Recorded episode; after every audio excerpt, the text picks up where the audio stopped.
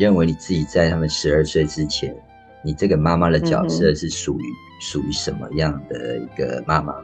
是虎妈还是？我应该不是虎妈吧？不是。不过这个问小孩比较准。啊，对，问小孩比较准啊，你自己觉得？我们一定不可能。我。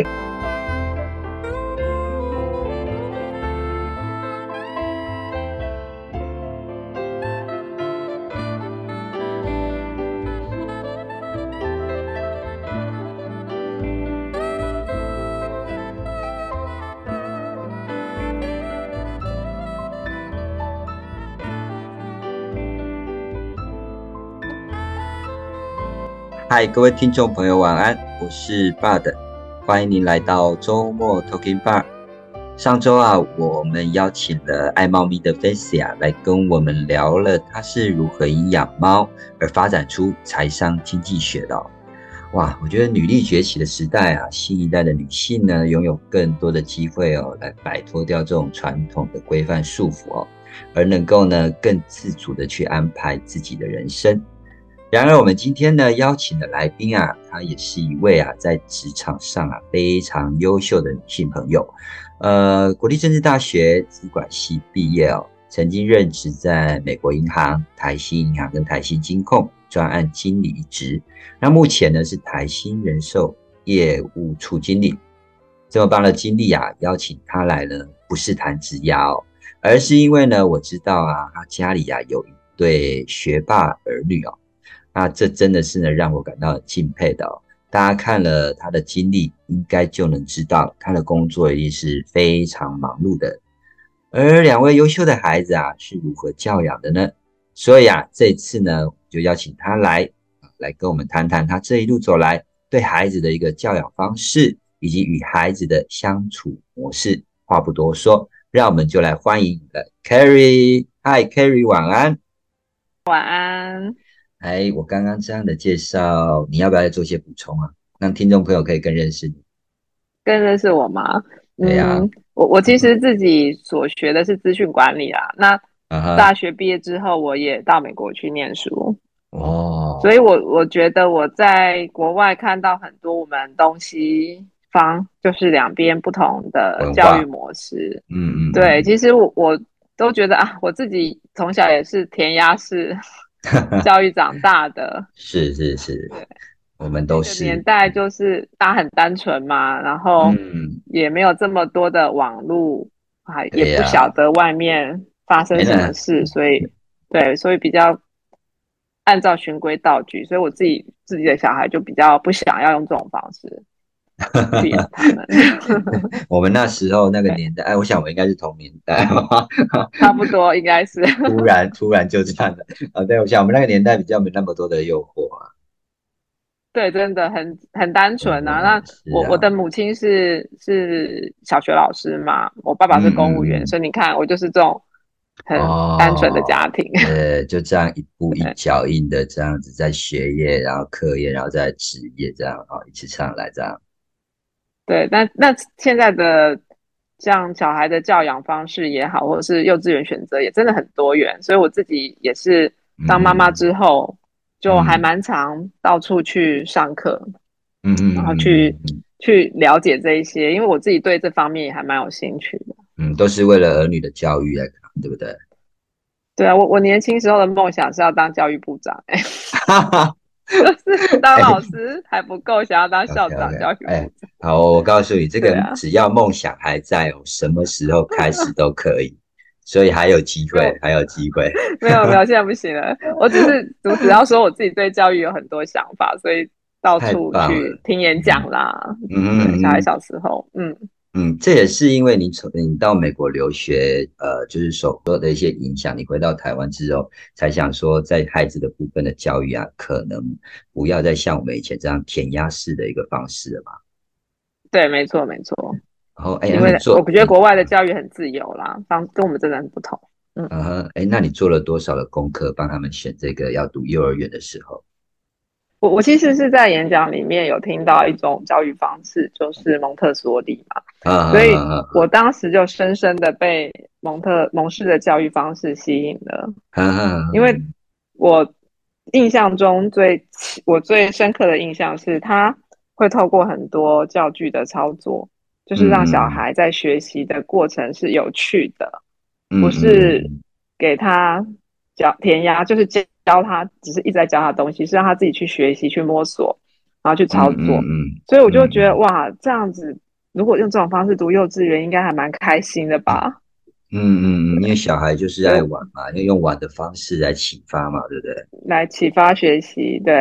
嗯，所以我就在我们，因为我住在那个台北市木栅这边文山区嘛，嗯嗯，所以我就在文山区的蒙特梭利幼稚园，我应该都看过了。就是我印象中，我应该有看超过十间吧。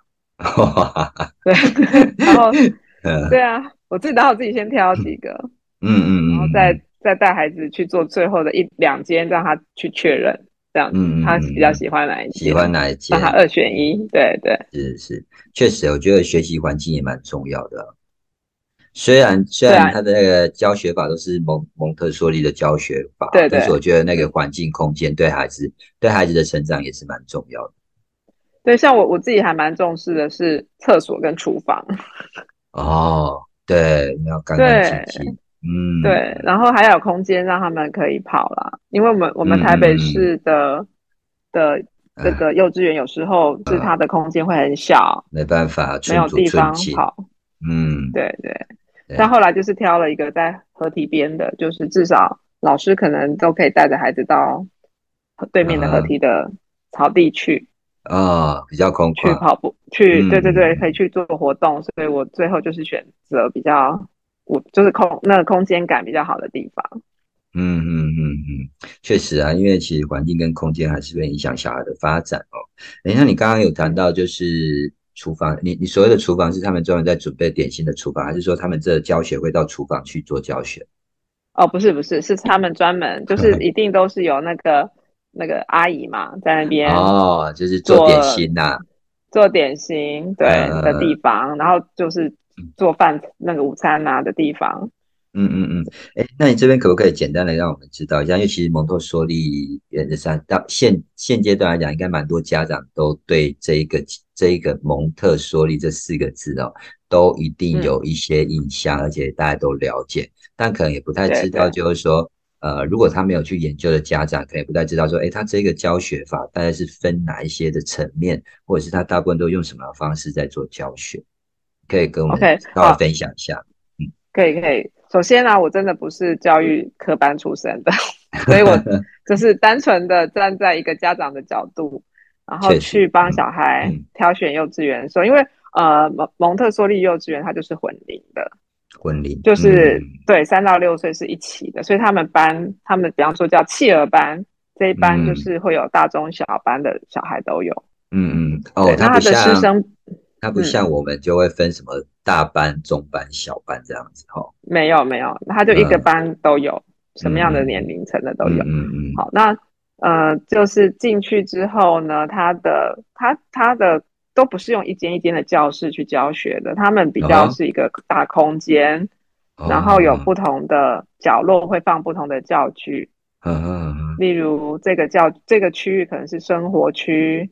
然后下一个那个那边是语言区、数学区等等的，就是不同的。对，因为我印象蒙特梭利应该是分五个学习区块啊，但我有点忘记了。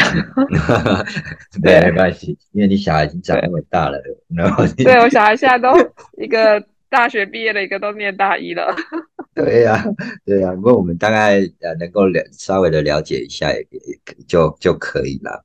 那在生活区的话，大概是给他们一些什么样的学习啊？就就生活区其实，嗯，对，因为它其实混龄的嘛，所以它它的教具操作也是，比方说小班就会用最简单的教具，然后等到你这个教具熟悉了，就在在进阶进阶一直进阶上去。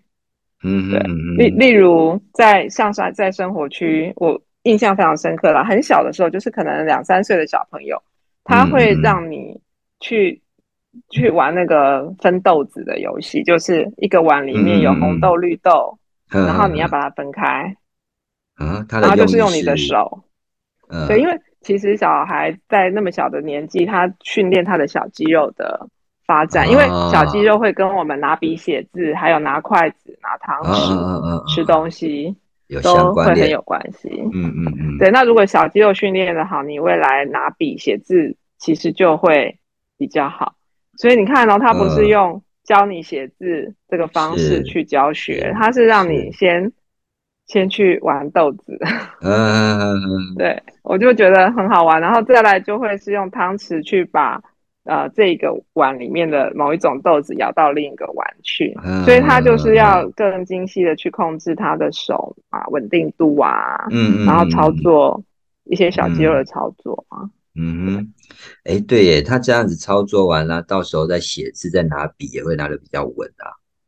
而且你知道吗？那些外科医师哦，嗯，你要当指刀的医师，你的小肌肉。是要非常稳定的，是啊，不然所以歌大肠割去割去盲唱 所以从小把这个练好是很重要，很重要很重要。但是你也知道，我们华人的教学方式好像是会不会用这样的方式，我们直接就是拿笔就直接就开始写，对不对？对啊，老师教你。怎么样拿笔姿势比较好嘛？对对。然后或者是现在还有握笔器，对不对？小朋友从小就是对呀，抓着握笔器。我真的觉得商人真的是实在是太聪明了，那连这种东西也有。所以，我我觉得蒙特梭利最重要的特色就是他让小朋友的学习是透过这种方式的，所以他呃就不会是很填鸭的方式，然后他就会觉得学习很有趣嘛。对啊，然后他们就自主自主去去学习，会自发性的学习。对对对，我其实就是选蒙特梭利，其实因为这一点很吸引我啦。就是如果孩子的学习都是自发性的，然后也比较是他自己喜欢，他就会愿意什么都尝试啊。可如果他对于学新东西就都不感兴趣。那他，你你真的有任何东西放在他面前，他就嗯，就真的不会是啊，不会愿意去，激不起他的好奇心。对，那我觉得如果父母从小一直想要塞东西给他，那他又没兴趣，那真的如果从小就这样子，你就可想而知，到他到了十岁、十二岁，他真的就是对学习没有兴趣的话，你真的没有办法进步。嗯哼嗯哼，哎，那像他们如果在学校是这样用这样的教具方式来学习，那回到家如果没有没有教具的话，你大概会用什么样的方法来一样训练他们？好，其实我我觉得有时候就是去看学校的教具，然后我自己会得到一些启发。像我刚刚讲那些小肌肉嘛，对，那些东西其实在家里真的也可以做啊。对，然后那那再进阶一点，他们有时候会。用那种嗯，用一种，我我我记得印象很深刻，是我家小孩曾经有带过一个美术作品回家，然后他们那个作品做的方式是，他在一个托盘上面放一张图画纸，好，然后小朋友选择你的有个弹珠，你要把它丢到哪个颜色的水彩里面，嗯，那你丢进去之后，你再把它放在图画纸上。然后你就拿着托盘开始滚动那个球，是不是就会有一个线条轨迹？对对，会出现。那你可以一次用好几颗不同颜色的球在那边滚，所以每个人做出来作品不一样，不一样。对。可是，对，那它其实就是在训练你的手，那时候可能就已经不是小肌肉了，就是你的手肘啦、手腕的稳定度的的这种，还有创作。对，所以像这些东西，我觉得在家里都可以变招。嗯嗯嗯嗯嗯，就是蛮好变招的。哇，这一次可以学那么多东，学那么多的一个方向哎哈。对，然后像有时候老师会把粘土，他们学校有粘土嘛，然后他为了训练你的小肌肉，他会塞一颗，比方说塞一颗很大红豆进去里面，然后你就把它剥开来，嗯，去把那颗红豆找出来。那那也也是啊，就是在训练你做这些事，还有触觉的。敏感度的训练，对，所以这个在家里就觉得很有趣，在家里也真的是也可以这样子玩，也没有错了哦。这也比较简单，对对，这些东西嗯没错。那当然，他们还有更小的哦，像蒙蒙氏，我我们那个幼稚园，他也有三岁以前的，对啊，就是小 baby 就把他送去的那种，嗯嗯，哇，那么对，那他们的就不一样了，呃，他他们那么小。一开始也不没有在学什么，可是他慢慢的他可能像我们讲的这种生活的东西，会从更粗浅的开始。嗯，对。所以我是比较呃比较感到比较特别的地方，就是因为它不像我们传统的幼儿园，就是分大中小班哦，因为它是混龄的。那三到六岁，像你们当初送小朋友到呃这这这样子的一个幼儿园进去，你会不会心里会不会想说，哇，那大班的跟这种小班的在一起，那他们会不会是欺负他啦，还是 就是会不会对对你的呃对小小小朋友有什么样的一些一些呃比如说呃影响？不好的影响，欺负对。其实我我是觉得小朋友在幼稚园这个阶段，他们本来就是还蛮和善的的人。嗯，那再加上他们混龄的教学，反而是让大班的小朋友会很想要去帮助新新进来的小班的同学，所以我我才说，对我自己选完之后，我就带小孩去嘛。那我也在观察啊。看老师怎么跟小孩互动，然后我们家小朋友去的时候，那些同学就是大班的、中班的，是怎么跟他互动？嗯，所以我觉得基本上都非常的合作，哎，就是而且真的都大姐姐，就是大哥哥、大姐姐，就是很喜欢教教人啊。对对，大大姐真的都还蛮好的，嗯，对，都有这种特性。哇，那其实他们在幼儿园应该都不是问题啦。嗯嗯，哎，那这样听起来，其实，在幼儿园基本上他们可以学到的，真的是应该算是生活生活里面大概将近所有的东西，包括你看他三至六岁混龄哦，这有点就是在人际关系的一些互动。哎，真的真的，而且很多家长会怕说，哎，如果是混龄的话，会不会有一些东西怎么？小班跟大班的学一样的东西，那大班的会不会就不够厉害啊？啊，对，但对，但是其实蒙氏的教具它本来就是分阶阶段的，那老师都一定每每一个东西老师都先示范，那老师自己那边有个课表，哎，是这个孩子他先他目前学到哪一个程度，所以他下一阶是要进到哪一阶？嗯嗯，所以大班的孩子学就是比较难，像我刚刚讲生活区的这种。这种教材，他们在大班时候就是会编毛巾啊，围巾，就是织围巾。嗯嗯嗯，对。哇！可是他织围巾不是像我们大人用棒针或是钩针 这么复杂的在织。对，我想如果如果他，我想如果他会用棒针跟钩针，那真的就厉害，就 是天才。对，那。他们会用这样，比方说长尾夹，然后他把它做成一个形式。其实老师他们都有这种简便的编织法。嗯嗯嗯，老师有透过训练的啦。对，老师知道，然后他们会用这种方式，就很像我们在帮小女孩绑辫子。嗯嗯，对，那他是不是就会有个顺序？就是你一定要这边穿到那个洞，那里再穿到下一个洞，对交叉顺序。对，那。对，所以，我我也是听老师们在讲，他说这个除了是让他训练他的手的稳定之外，他其实也一种，也是一种数学逻辑的训练呢。嗯，就是逻辑的顺序性、规律性。哦，对耶，对，没错，没错。对，所以你看，编一个围巾学问好多。对呀，哎，确实啊，如果他这样交叉，如果没有按照顺序的话，就这这这个围巾可能就编不起来。对，就编不起来，他就会错乱嘛，所以小孩都会失败很多次哦。他们也真的会到一半就错掉了，然后那那你那你就得重来，所以是不是要很伤心的把它拆掉再重来？那那也是一个学习，对，培养他们的耐心。哇哇哇！哎，听你这样讲，这个我觉得这教学法真的是还蛮厉害的，难怪对，难怪蛮多的家长都这样。想要把这小孩送，对啊，对啊，对啊，送送到这样子的一个教学教学的那个幼儿园去啊。哎，那所以说你两两个小朋友，呃，到这这个学涯的发展，你你认为在蒙特梭利这一块的，这这这呃幼儿园这一块的话，对他们影响是很大的。我自己觉得是啊，因为他们至少从小就养成了很多对于学习的喜爱。因为如果你你试想，你所有的东西都是这样学的，包含数学哦，嗯嗯，你都是在那边操作教具，然后都是好像在玩当中学习，嗯嗯嗯你就会觉得学新的东西都会比较愿意。然后，像织织围巾这种事情，它最后是会有成品的，它会有个作品。嗯嗯，所以也会有一些成就感。成就感。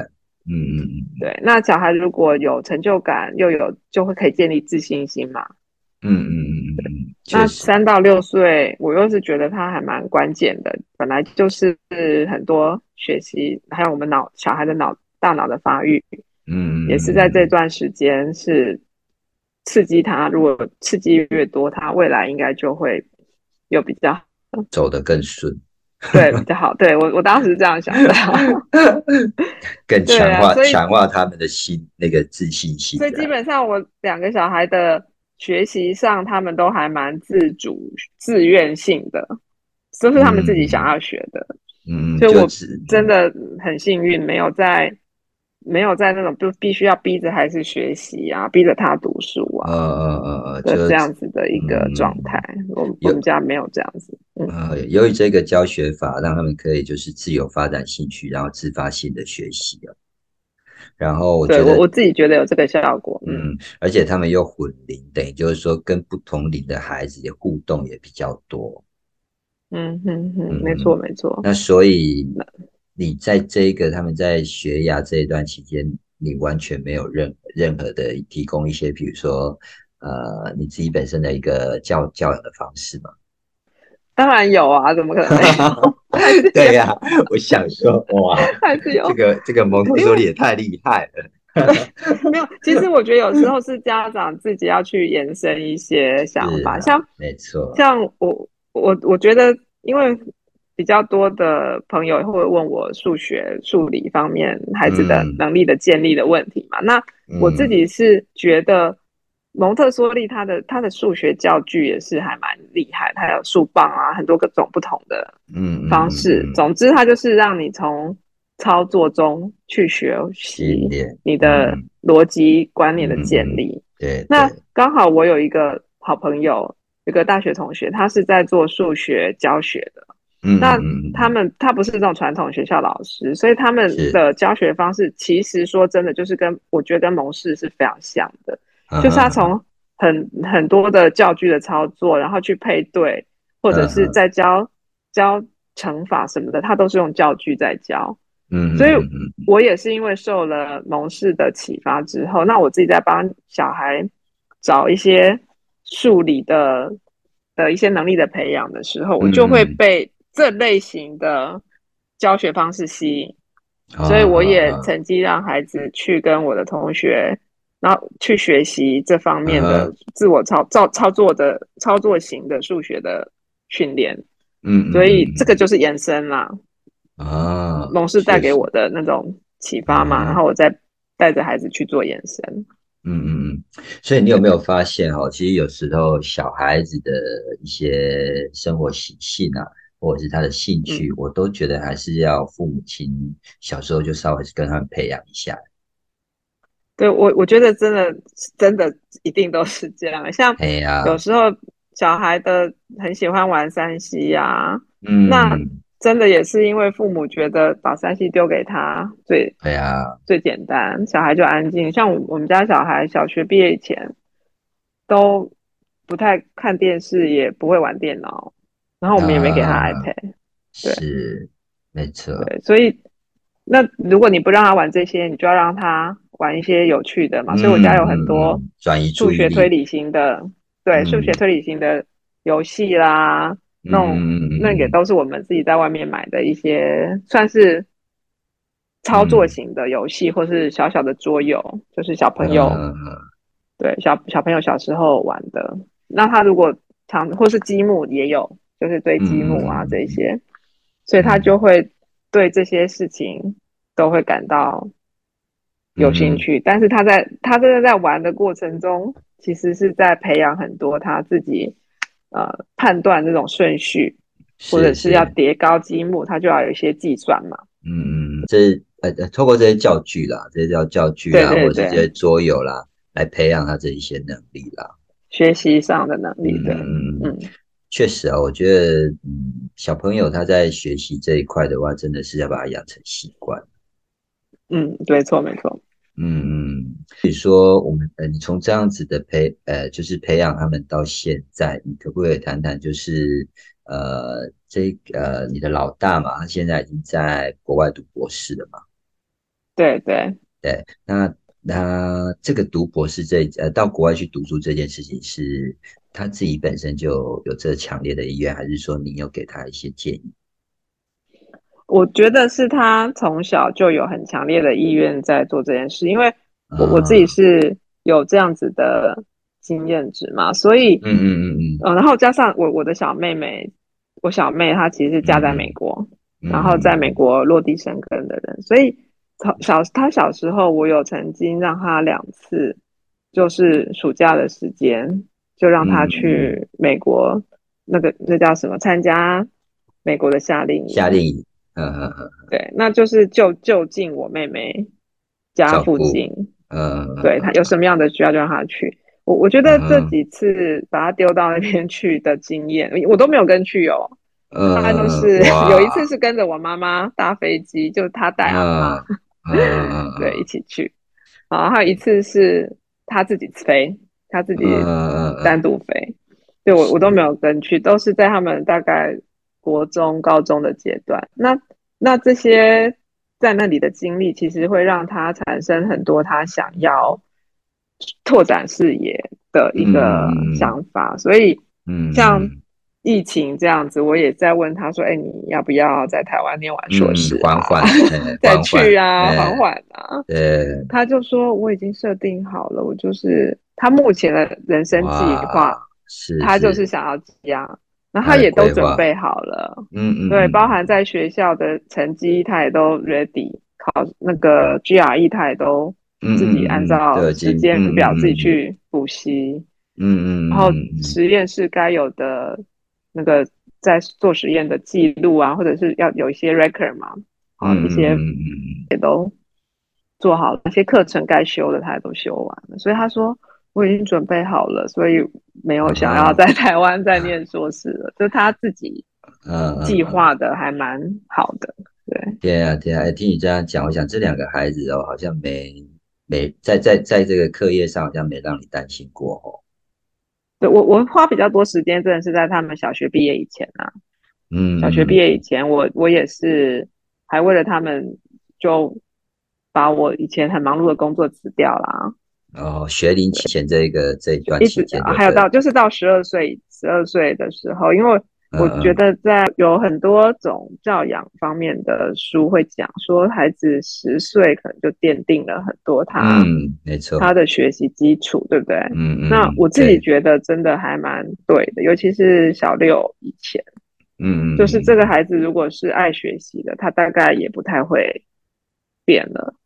那如果这个孩子，到了十岁左右，他什么事情都引不起他的学习。那爸妈在国中、高中阶段就会很操心，因为学业就是那种功课就更难引起他的嗯嗯，没错，想要学习的心了。对，确实确实。所以那对，所以我我觉得在小学阶段，然后我陪伴时间也蛮长的，所以他们的这一些。自主学习啊的稳定度，我觉得还不错。所以我说真的，我国中、高中，我就真的都没有在操心。然后我也不是很爱逼成绩的妈妈。嗯，我就是问他们：哎，那你觉得这一次错，你知道什么原因吗？啊，那那重点是他讲出来给我听啊！你要讲得出来啊！是到底知不知道自己错在哪里？呃呃呃，粗心大意还是？对啊，但是哪里粗心？反正他只要能够。讲得出来，我确定他是真的知道自己哪边，嗯，要再加强，那我就我就过了，我就不会再再去逼问了。嗯，那你认为你认为你自己在他们十二岁之前，你这个妈妈的角色是属于属于什么样的一个妈妈？是虎妈还是？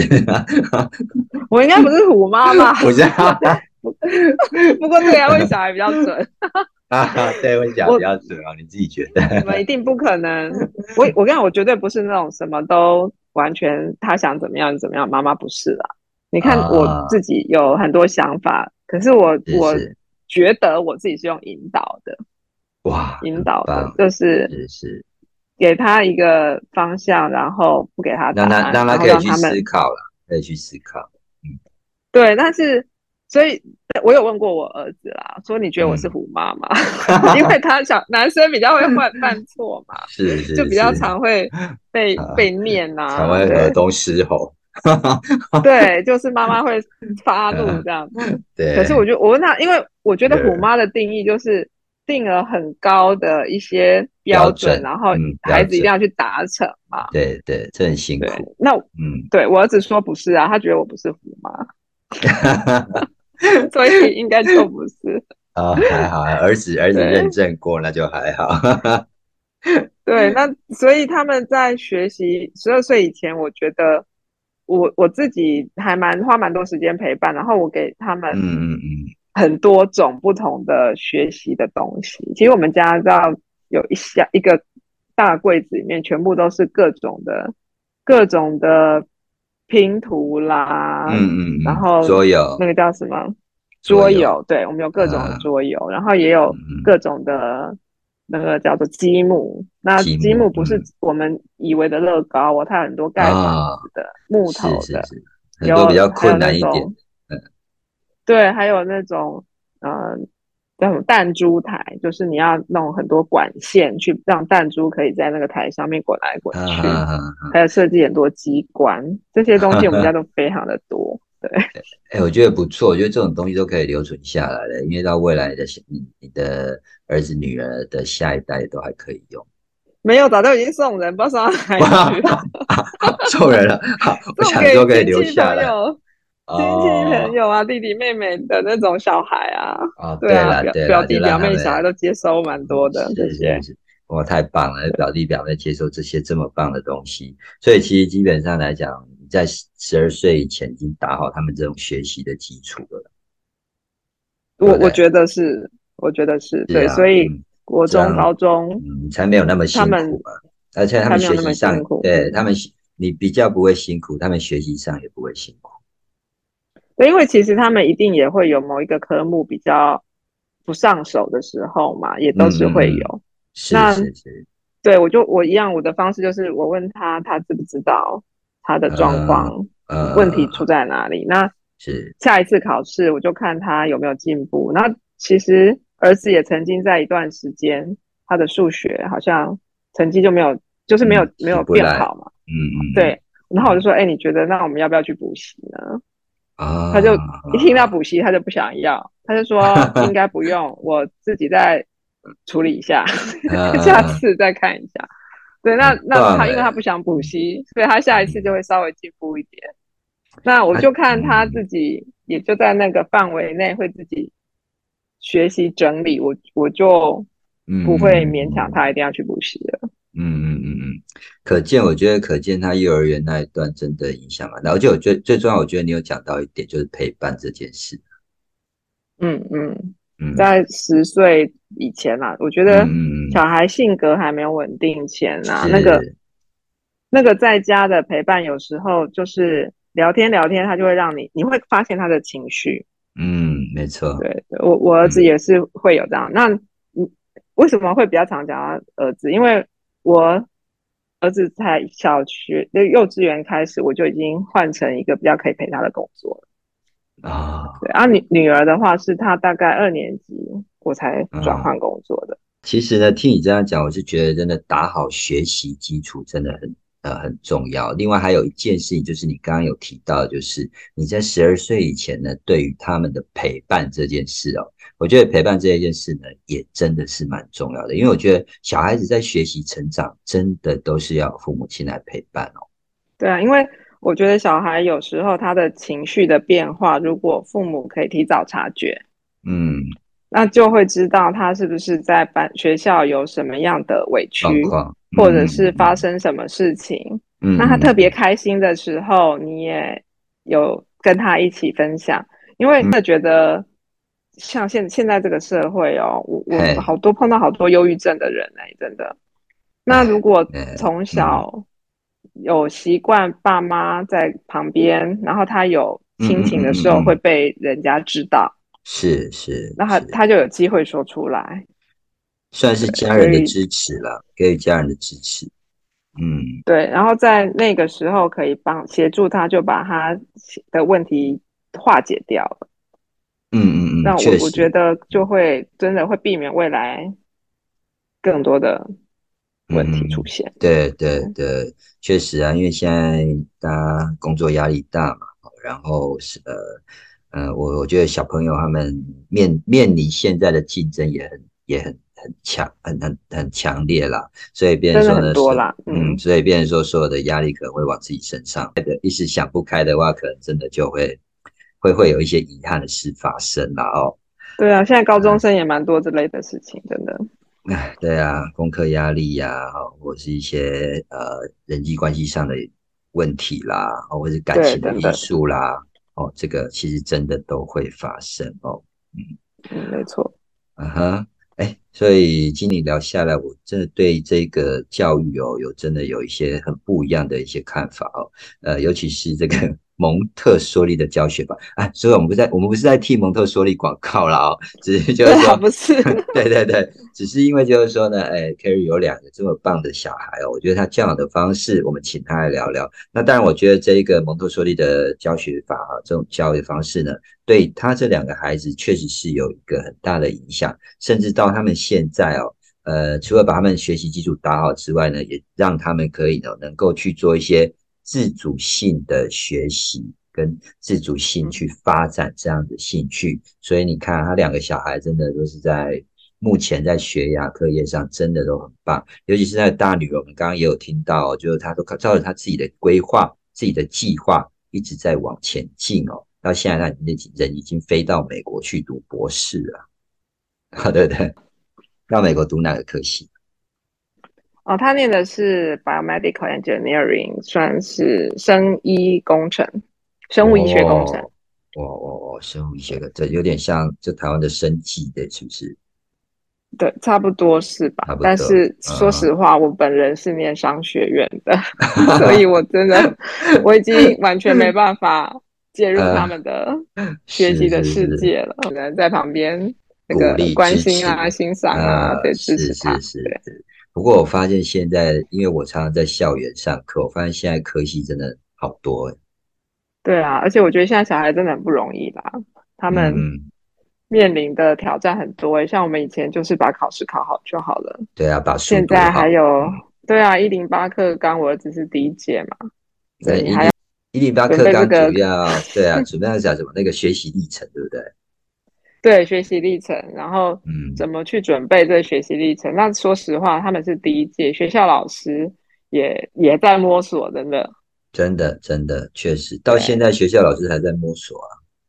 对啊，对，所以变成小孩子很多时候要自己搞清楚自己要上传什么，自己要。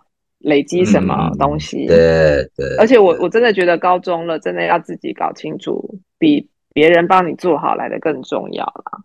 是是，没有错，没有错。所以这个真的，如果从小对从小如果没有养成他自主性的学习，还有自己解决问题的话，到高中还要帮他担心这个资料没准备好，那个东西没上传，那嗯嗯，那真的真的一辈子都担心不完。真的，可是父母亲都是这样啊，到他年纪几岁了，都还是会担心。是是没错，就是像我的父母，现在也会。对呀，你看，现在五十几了，有没有？妈爸爸爸爸妈妈还是会说：“哎呀，我都爱看班呢，我天气看电影，爱看几点啥？”对啊，按屁股加不？都是一样。是啊，对啊，所以。不过我觉得这小朋友在课业上哦，在学习上让我们担心，我就觉得已经是很棒。好，就像你讲，我们只要很多哎，真的轻松很多，轻松很多。所以，我们只要在旁边默默的支持他、鼓励他、关心他，我觉得他都可以接受得到的。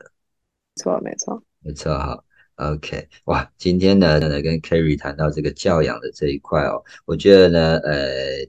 你你在教养这个部分哦，除了前面做的那一些，在他们要读幼儿园的时候那那一段呢，我觉得这个功课父母亲真的可以可以去试看看，因为就像你讲的哦，十二岁你十二岁之前的那个学习哦，我觉得十二岁之前的学习是很重要的，不要说他是什么什么输在起跑点，我觉得这个是可以奠定他以后的一些很多很多的一些基础。是啊，是，所以把这些基础都打好，我觉得未来就比较父母会真的轻松很多啦。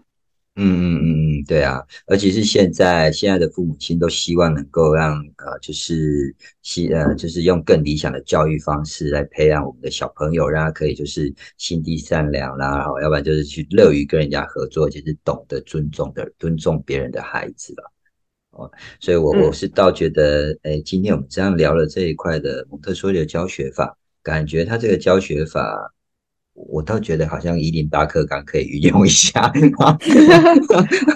好，其实 教育的理念哈，他最终想要达成目标都是一样的啦。是啊，都是一致的哦。就是想说，他他为什么不去？一致的。对啊，为什么不去看看人家？哎哎，这样你看用在小朋友身上哦，我我觉得有得到这样子的一个。印印证哦，而且而且你看那两个小朋友在整个学涯发展，在整个他的我在讲就是指的他的生涯发展，以及我喜我都看得到他的未来一定是很棒的，就是至少在呃人生的学习，嗯嗯，然后不断的可能到老中，我觉得现在蛮强调的都是终身学习嘛，是就是没错。其实我们进了职场之后，很多时候你也是需要一直进步，对，所以还是要。对任何的事情都感到兴趣，嗯，真的才才才能有办法一直进步。嗯嗯嗯，因为不同人生阶段都有需要不同的学习啦。啊，是是的。啊，时间过得真快哦。来来，我们那个聊一聊，也有将近有半个多小时了哦。来，那这边 Carrie 给我呃给我们听众朋友一些祝福。我我自己是觉得小孩成长过程真的只有一次，嗯，所以。呃，父亲母亲都真的可以尽量多花一点时间跟小孩相处。嗯嗯嗯。那在跟孩子相处的过程中，我觉得我自己收获也是很多的啦。有时候孩子会教教我会我一些东西，然后嗯让我自己以身作则，然后自己也有更多的进步，真的蛮好的。嗯，确实。那大家工作真的都很忙啦，但是我觉得这个花在这个亲子上面时间真的不会白费。但但也不要过度干预小孩，就是对对控控制他的发展。对，嗯嗯嗯，就像我你这样讲，我突然想到，呃，前几年不是有一部电视剧吗？你的孩子不是不是不是你的孩子。哎，这个我没有没 有没有发了到，对对，没有发到。好像是好像是公式演的啦，它是一系列的啦，就就是说呃。呃，父母亲有时候太介入小孩子的学习或者他的生活啊什么的，这就造成呃造成小孩子可能在哪某些方面哦，就是呃生生活自理都不太行，不太会。OK，我觉得你可以回头去看看，我觉得那那几部剧演的还蛮不错的。嗯，好好，谢谢爸。对，哦，我们真的今天真的谢谢 Carry。我想大部分的家长都希望能够呢在。有限的时间跟资源下，尽可能给孩子最完善的一些，不管是教育环境啦，或者居家环境啦。哈，那透过今天呢，K 呃 Carry 这样子的一个跟我们分享哦，我想呢，那各位听众朋友应该大家就知道了。我觉得今天我听到最重要就是呢，十二岁以前哦，真的真的要把他们的学习基础好好的把它奠定下来。这未来呢，这条路真的会走得比较顺，而且会走得比较远，好，对不对？没错，没错。好，那今天真的很谢谢 Carrie 要来说爸的故事，说我的故事，听您的人生。周末 Talking Bar，我们下周空中再会。Carrie，谢谢你哦，谢谢，晚安，晚安，拜拜。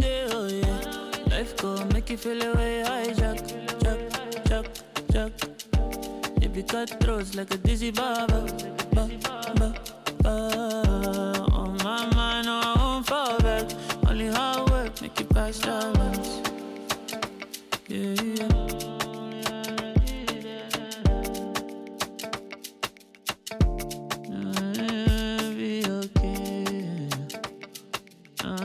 Jolin Jolin Jolin，你还在那个吗？还在吗？他 哎呀，不在了吧？来来，你在在在在在，他多认真啊！拜托，对呀，一边听完一边背那个黄色的那个什么玫瑰花的谱，一边背那个谱吗？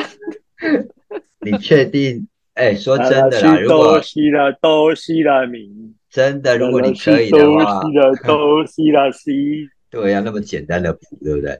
我觉得如果真的可以的话，你下次我告诉你，真的你我看过就这样在哦。不，我讲你后盖哦，那真正要各位讲，各位演讲哦，你你伴奏我来唱呢。下一集，下一集就是那个明年周末，明年了，明明年对啊，就明年的啊。周末萨克斯风吧，音乐秀 可以啊，哎，要不然你自己那个，你可以那个，你可以那个编一段自己编的曲吹一下，然后让我当片头嘛。啊，等我五十五岁以后，我是编一段小小的一小段的曲，还要等你五十五岁那丢高。啊，那个爸真的很厉害，很会 很会聊，哎，真的，一下子时间就过去了。是啊，我想说第二 part 怎么已经时间又到了？哎，真的真的，没想到这么快。你们在讲，我还在查蒙特梭利是哪一国？答案是意大利，是哪一国？意大利，是意大利的一个女医生。对啦，他就叫他就是用他的名字。哦，好，那那下一集我们要更正一下。对，意大利的，对对对，免得一些教育专家来那个啊，下一集来完成我们，让孩子自发性的学习。啊啊啊！自发性。哎，不过听是不是？嗯，不过我听听那个 Kerry 今天这样讲，我真的觉得当初没有选蒙特蒙特梭利让小孩子读，真的是后悔也来不及，有点可惜哈。对啊，对啊，可惜可惜，真的可惜。哎，不过我这两个你可以选华德福啊，华德福是从幼稚园，他小孩已经长大了啦，现在都已经来不及，孙子啦，孙子。好啦，孙子再说啦。对啊，不过我觉得其实这些事情都没有绝对啦，因为就像我讲的，我觉得爸妈事后做什么事情，那个还是最重要。也是，对，也是，也是，对，对，父母有为了孩子额外做什么事情，这个。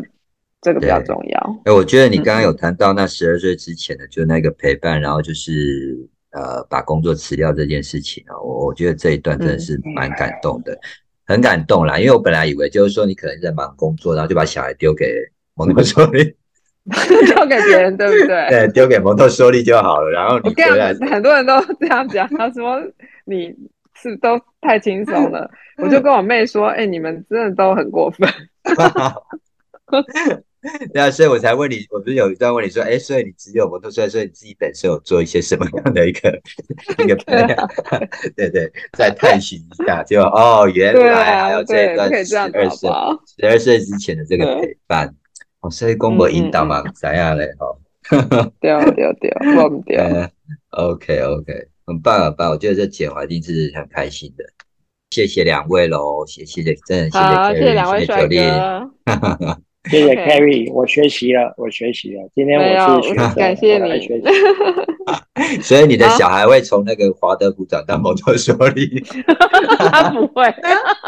下一集还要讲一下。两个都，这两个系统都有异曲同工的地方，还蛮像的哦。因为在讲，我就重点还是父母后面做了什么事，好不好？如果没错，在学校那样，你晚上回家每天要给他看电视，那根本也没有用啊。哎，真的，真的。